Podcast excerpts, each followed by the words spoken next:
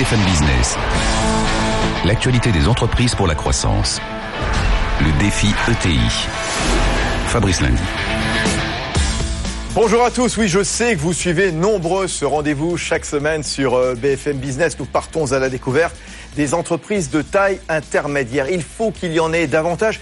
Il faut que nos PME grossissent, euh, grandissent. Il y a des bons exemples à suivre. C'est parti pour le défi ETI.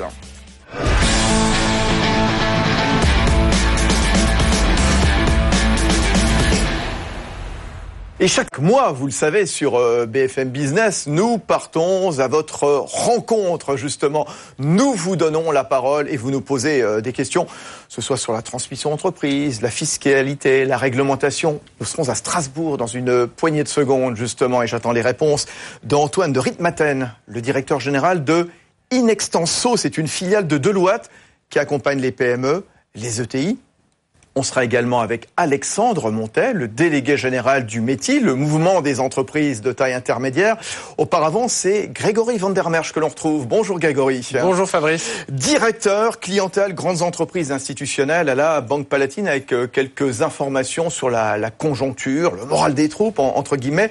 En tout cas, il y a un projet de réforme professionnelle qui est très bien accueilli par les PME et les ETI. Vous leur avez posé la question directement. On leur a posé la question effectivement Fabrice. Et effectivement, effectivement, c'est une très bonne nouvelle pour les patrons de PME. 86% euh, d'entre eux euh, estiment que le projet de réforme, euh, en tout cas, était obligatoire puisque effectivement il faut rendre plus efficace le système. Donc et ça c'est selon notre baromètre Palatine Opinionway. Voilà le baromètre mensuel Palatine Opinionway. Le gouvernement qui lance le Bercy Lab. Qu'est-ce que c'est? Alors, qu'est-ce que c'est que le Bercy Lab? Alors, c'est l'objectif, euh, en tout cas, de faire une fois de plus grandir nos ETI et nos PME. Hein, c'est quand même le défi numéro un de nos ETI. Et, tout ça en levant les obstacles euh, à leur financement, à leur internationalisation et à leur numérisation. Et on pense que ça va être le socle de la loi PME prévue au printemps 2018. En tout cas, l'économie repart, on ne cesse de le dire, et il y a des bonnes nouvelles pour la croissance. Hein. Vous, en, vous en venez à quelques-unes. Oui, oui, on en détient quelques-unes. Alors surtout, CO Rexecode et l'OFCE qui ont publié leurs prévisions de croissance pour 2018. Euh, donc euh, le PIB progresserait de 1,6% selon le premier et 1,7% euh, d'après le second. second. Euh, et ça, ce sont des... Enfin, CO Rexecode estime que les réformes sur le droit du travail et sur la fiscalité vont créer de l'emploi et la croissance potentielle. Néanmoins, il y a des freins que peuvent être la compétitivité des coûts de nos entreprises euh, françaises. Bon, on continuera d'en reparler évidemment dans ce défi ETI sur euh, BFM Business. Hein, je vous le disais, direction Strasbourg avec une toute première question. Audrey Georges, Global Mind Search. J'aimerais savoir, en France, nous avons une fiscalité qui est particulière. Mais qu'en est-il de l'Europe? Comment pourrions-nous évoluer dans cette direction? Et par rapport à la France, de quel pays la fiscalité se rapproche-t-elle? Alexandre Montet, elle nous dit quoi donc, euh, Madame Georges? La fiscalité des entreprises se distingue en Europe? Hein Oui, la fiscalité française est en décalage par rapport à la moyenne européenne. Hein. On prélève 18,6% du PIB en France sur euh, les entreprises françaises, alors même que la moyenne européenne se situe plutôt aux alentours de 12%, donc 50% de plus prélevés sur les entreprises. On, on est en décalage sur la question des taux, on est aussi en décalage sur la structure de notre fiscalité, qui est montée à l'envers, avec une fiscalité très puissante sur le capital, mais les réformes qui sont euh, en cours avec le président. Le budget 2018. Voilà, le budget de 2018 va permettre de, de, revenir dans les standards européens. Et puis l'autre sujet euh, important, c'est la fiscalité sur la production. La France euh, taxe les entreprises au niveau des facteurs de production, ce qui est une anomalie fiscale. Oui, tant qu'on n'a pas de résultats. En effet, Antoine de Ritmaten, in extenso. Alors, il y a effectivement, je suis, je partage ce constat. Il y a quand même aussi des choses qui sont bien en France. Euh, je pense que le crédit euh, d'impôt recherche, le crédit sur l'innovation, c'est des bonnes idées. Après, euh, tout ça, ce qui est compliqué en France, c'est qu'après les modalités pour l'appliquer, les contrôles qui sont faits derrière, tout ça, il y a une certaine lourdeur qu'on peut sans doute réduire, mais il y a une volonté euh, dans certains éléments de cette fiscalité, dans certains éléments concernant euh, les amortissements, de, de favoriser ces investissements de production. Donc ça, je voulais le signaler comme effectivement, il y a du mieux, euh, voilà. comme positif, positif. puisque voilà, on n'est pas là non plus pour faire du French bashing. Donc il faut aussi voir qu'est-ce qu'on fait de bien pour pouvoir donner à nos euh, à nos politiques des orientations sur euh, qu'est-ce qui pourrait améliorer? Bon, autre question depuis Strasbourg. Bonjour, Emmanuel Knafou, euh, Novembre, c'est une agence de communication. J'ai une question internationale. Trump, en ce moment, euh, depuis qu'il a été élu, on voit qu'il se recentre à fond euh, sur tout ce qui est Amérique. J'aimerais. La question, c'est au niveau européen, est-ce que les Européens pensent que c'est une crise ou une opportunité? Voilà, ce recentrage de, Trump. Alors, euh, tiens, euh, Grégory Van der Merch, on, vous retrouve à nouveau. Les Européens, ils ont une carte à jouer donc euh, face à Trump Une carte à jouer euh, peut-être compliquée puisque effectivement là de, de voir aujourd'hui les États-Unis euh, bah, réfléchir à la mise en place de, de mesures protectionnistes, c'est un peu paradoxal hein, comme, quand on voit les États-Unis comme le pays de libre échange alors que la Chine est un peu en train de faire l'inverse. Remise en cause des traités de libre échange, le TAFTA notamment bien sûr. C'est plutôt une menace et ça va rendre compliqué l'accès au marché américain. Après, dans la, dans, la, dans la mise en jeu réelle de ces mesures, bon, on attend de voir aussi euh, ce, qui va, ce qui va réellement se passer. Mais sur le climat, par exemple, les, les Européens, ils ont une, une carte à jouer euh, quelque part. Quand Trump dit, voilà, euh, bon, la COP21, finalement, bon, je simplifie, je m'assois dessus quelque part, les Européens finalement, ils ont intérêt à bah, relever ils ont la intérêt aussi à relever le défi. et puis, euh, enfin voilà, c'est le thème de l'émission, mais relever le défi et, et essayer de, de, de parler d'une seule voix et essayer d'être fort ensemble pour justement euh, bah, se servir de ça comme une opportunité justement. Alexandre Montet, le métier. Il y, a, très clairement une opportunité aujourd'hui pour remettre euh, l'Europe dans la course. Euh, c'est d'ailleurs ce que ce qui est en train de mener le président de la République. Hein. On a vu récemment, euh, enfin les, négociations sur le, le, travail détaché, etc. Bien sûr, il y a euh, ce, moteur, ce moteur, européen, il doit être porté notamment par par la France et les réformes qui sont menées aujourd'hui dans le pays sont extrêmement importantes puisqu'elles redonnent de la crédibilité à la parole française qui a été historiquement l'un des piliers de la construction européenne. Voilà, on remercie donc euh, Monsieur Knafou, donc euh, à la tête de son agence de communication en novembre. Question, réponse sur euh, BFM Business dans le défi ETI. La parole au chef d'entreprise alsacien. On continue. Bonsoir, Eric Wolf. Je dirige l'Alsacienne de restauration. L'Alsacienne de restauration sur l'Eurométropole, c'est 350 personnes. 350 personnes qui chaque jour viennent travailler dans la société. Le souci que nous avons aujourd'hui, c'est que chaque jour, ce sont des bouchons en venant, en repartant. Donc évidemment, nous sommes pour le grand contournement. Évidemment, on le constate, il y a beaucoup de retard par rapport à ces travaux. Donc ma question est simple. À quand est-ce que l'État prendra ses responsabilités pour enfin permettre ce grand contournement? Bon, euh, Alexandre Monter, au-delà de, de, cette question très locale, à laquelle euh, oui, on va pas forcément pouvoir euh, répondre. C'est finalement comment faciliter la mobilité dans les villes. Euh, quelque part, comment faire en sorte qu'on circule plus facilement. En les fait, camions, les camionnettes. L'enjeu, l'enjeu, c'est l'attractivité, la compétitivité ouais. des territoires.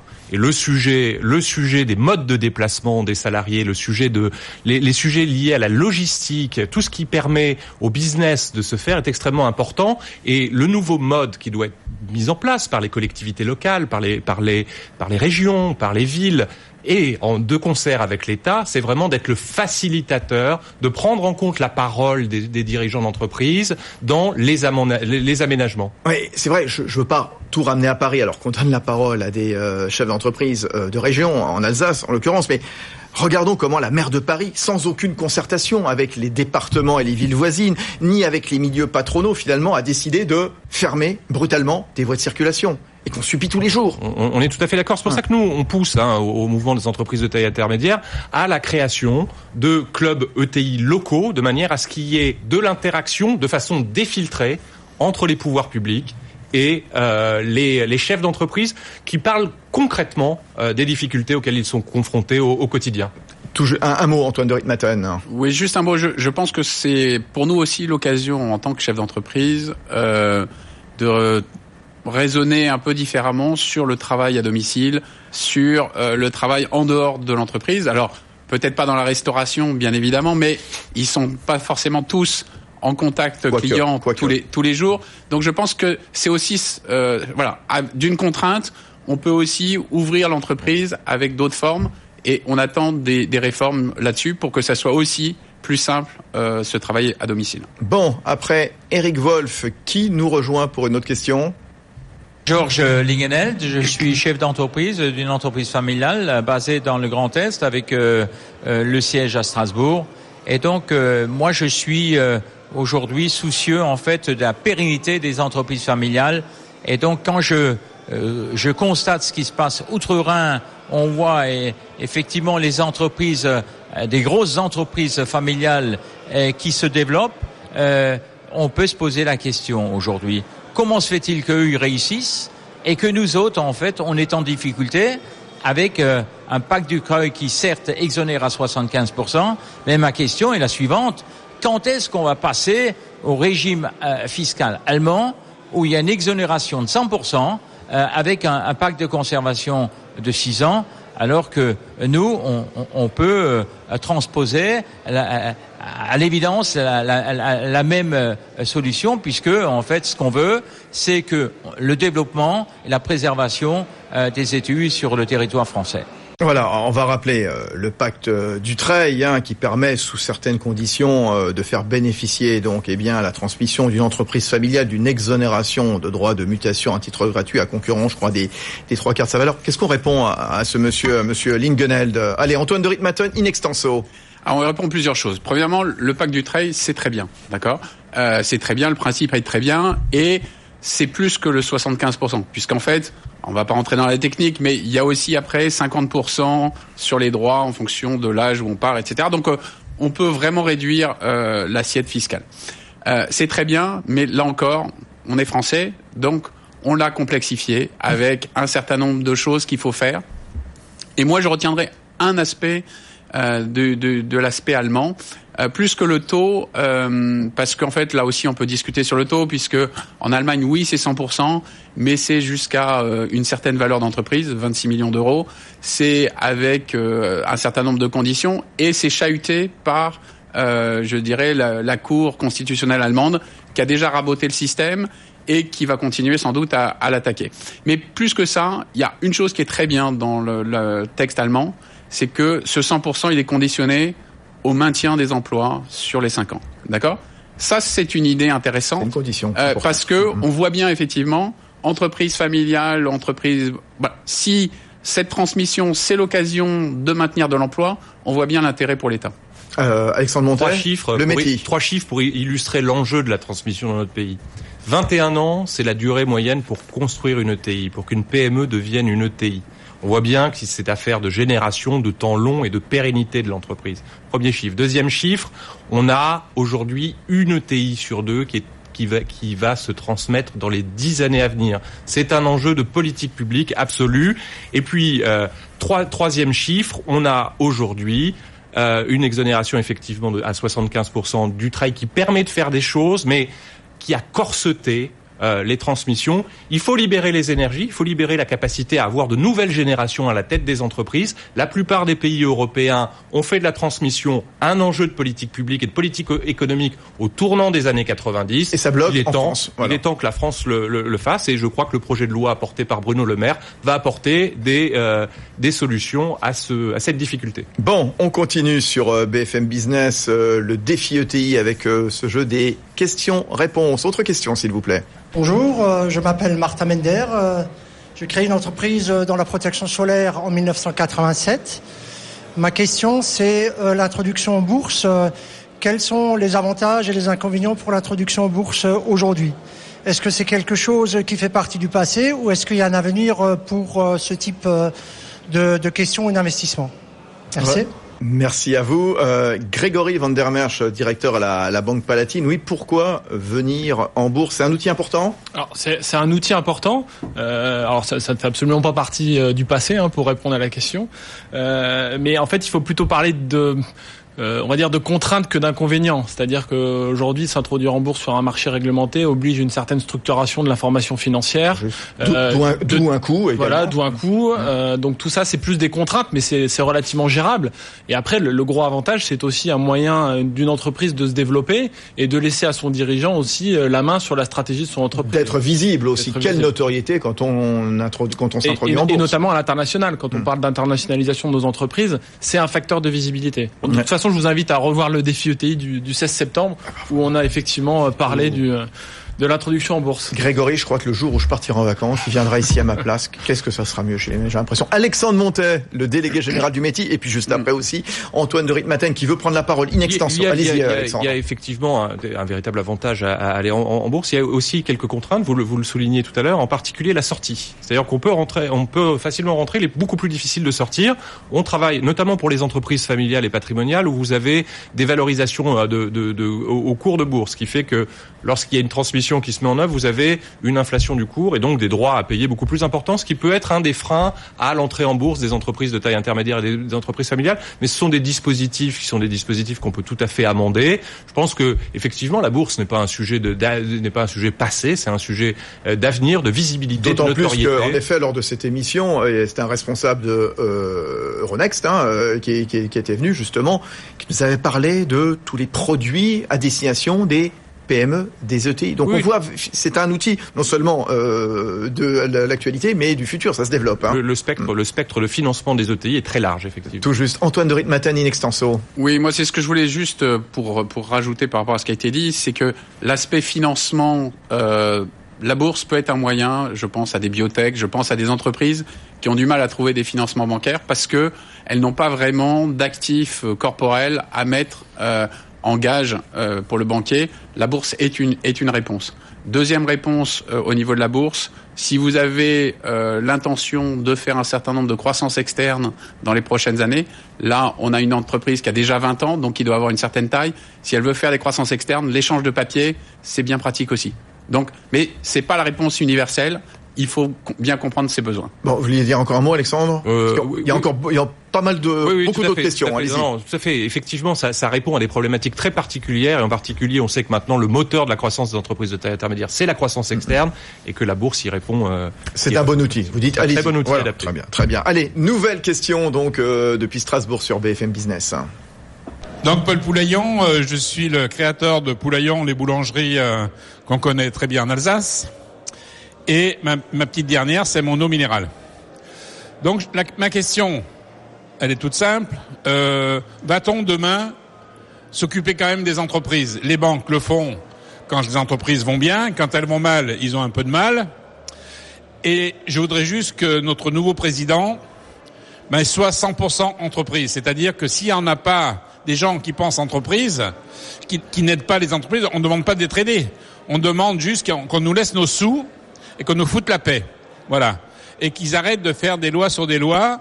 Voilà. Et euh, nous, on a besoin qu'une chose, c'est de pouvoir bosser et d'être des, des, vrais chefs d'entreprise qui s'intéressent à leur entreprise, point barre. Ouais, il est remonté, Monsieur Poulaillon. Oui, euh, Alexandre Montes, on revient un peu sur le, les questions précédentes. Hein. Est-ce que le nouvel exécutif se met davantage à la place des entreprises que d'autres gouvernements dans le passé? Il y, a, un certain nombre d'éléments dans, dans, le programme de réforme qui est porté par le gouvernement qui va indéniablement dans le bon sens.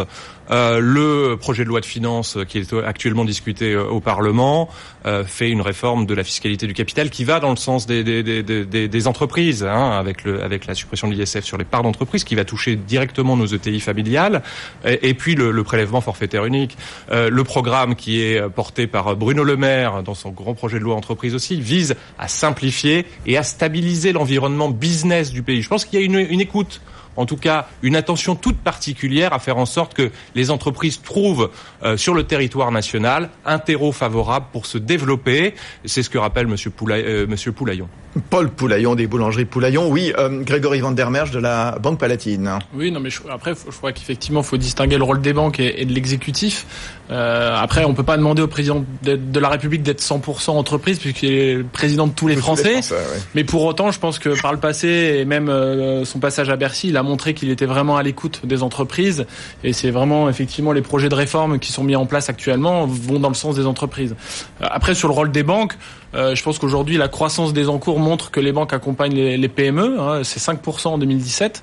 Euh, et je crois 86% euh, des réponses favorables aux demandes de financement pour les ETI. Bon, très bien. Allez, on se dépêche. Euh, on va essayer de prendre encore une ou deux questions, toujours euh, depuis Strasbourg. Qui est là? Stéphane Glaser, Global Main Search, cabinet de recrutement. En quoi le recrutement des fonctions commerciales peut-il aujourd'hui s'améliorer et faire en sorte que les dirigeants recrutent de meilleurs commerciaux? Ah bah c'est court cette question. Voilà. Merci à Monsieur Glaser pour la concision donc de sa de sa question. Comment recruter les meilleurs collaborateurs? Voulez-vous y coller? Alexandre Montel, délégué général du vous Le, plaît. le capital humain est fondamental dans le développement des entreprises de taille intermédiaire et des PME de croissance. Il y a le capital financier, il faut du capital pour développer l'entreprise, mais il faut attirer vers soi les talents. C'est un enjeu euh, fondamental. On a aujourd'hui des entreprises de taille intermédiaire qui ne trouvent pas euh, sur des métiers très spécifiques des, euh, des compétences. La faute Elles à ont- qui? La, la faute, la faute à l'en- à l'environnement, si je veux dire, à la fois à la formation, à la formation professionnelle, au fait aussi qu'on a des filières industrielles qui sont parties un temps de nos territoires. Et Ouais. quand vous n'avez plus la filière industrielle, vous n'avez plus l'appareil euh, forma- de formation euh, derrière. Donc ça, c'est un élément, euh, c'est un élément important. Euh, L'attractivité des talents, c'est le défi euh, vraiment majeur des, des cinq prochaines années des entreprises de taille intermédiaire. Espérons que la réforme de la formation professionnelle qui va être portée par le gouvernement et qui est très attendue par les, les ETI va permettre de décloisonner et de surtout d'enraciner la formation professionnelle au plus près des régions et au plus près des bassins d'emploi. C'est ça dont ont besoin les E ETI. Je vous donne la parole, Antoine de Ritmaten, mais euh, est-ce que ou quand on cherche à recruter, est-ce que Pôle Emploi fait toujours l'affaire À votre avis, euh, Alexandre Montet? Bah, ça dépend des, ça dépend des, des, des- des situations. Quand vous n'avez, vous pouvez euh, effectivement, euh, comment dirais-je, mettre en mettre en œuvre des formations ou demander, euh, comment dirais-je, avoir des problèmes problématiques de recrutement qui où vous n'avez absolument aucune formation. On, on assiste des fois sur le sur le terrain avec les entreprises de taille intermédiaire à des mutualisations. Elles se prennent par la main et elles mutualisent un certain nombre de formations pour, au niveau très très local, euh, pouvoir pourvoir euh, leurs besoins en compétences, en euh, talents. La question de la formation, la question aussi comment attirer aussi les meilleurs. Hein. Est-ce que c'est un environnement Est-ce que c'est un salaire? Antoine de Ritmaten, in extenso. Alors là, je voulais vous donner, euh, plus que l'expert qui voit euh, ce qui se passe sur, euh, sur les secteurs, la réponse du chef d'entreprise, puisque moi je suis le directeur général d'Inextinso, 4900 sa- salariés, donc en fait une ETI comme une belle ETI comme, comme, comme d'autres. Et, et en fait, on vient de boucler notre plan stratégique pour les quatre prochaines années, et on l'a appelé satisfaction. Pourquoi satisfaction? Parce que on considère que la satisfaction de nos collaborateurs et la satisfaction de nos clients sont étroitement liés. On est dans un métier de service et donc on va les, au lieu de les opposer, on va les avancer en parallèle parce que un collaborateur euh, satisfait, c'est des clients satisfaits. Donc c'est un élément de réponse par rapport à, à cette question. C'est travaillons la satisfaction des collaborateurs. Ça sera plus facile de les recruter, ça sera plus facile de les garder et euh, les clients seront d'autant plus contents. Bon, le défi ETI, donc euh, cette fois, je crois que ce sera la dernière question, parce qu'on n'aura plus trop le temps après. Depuis Strasbourg toujours.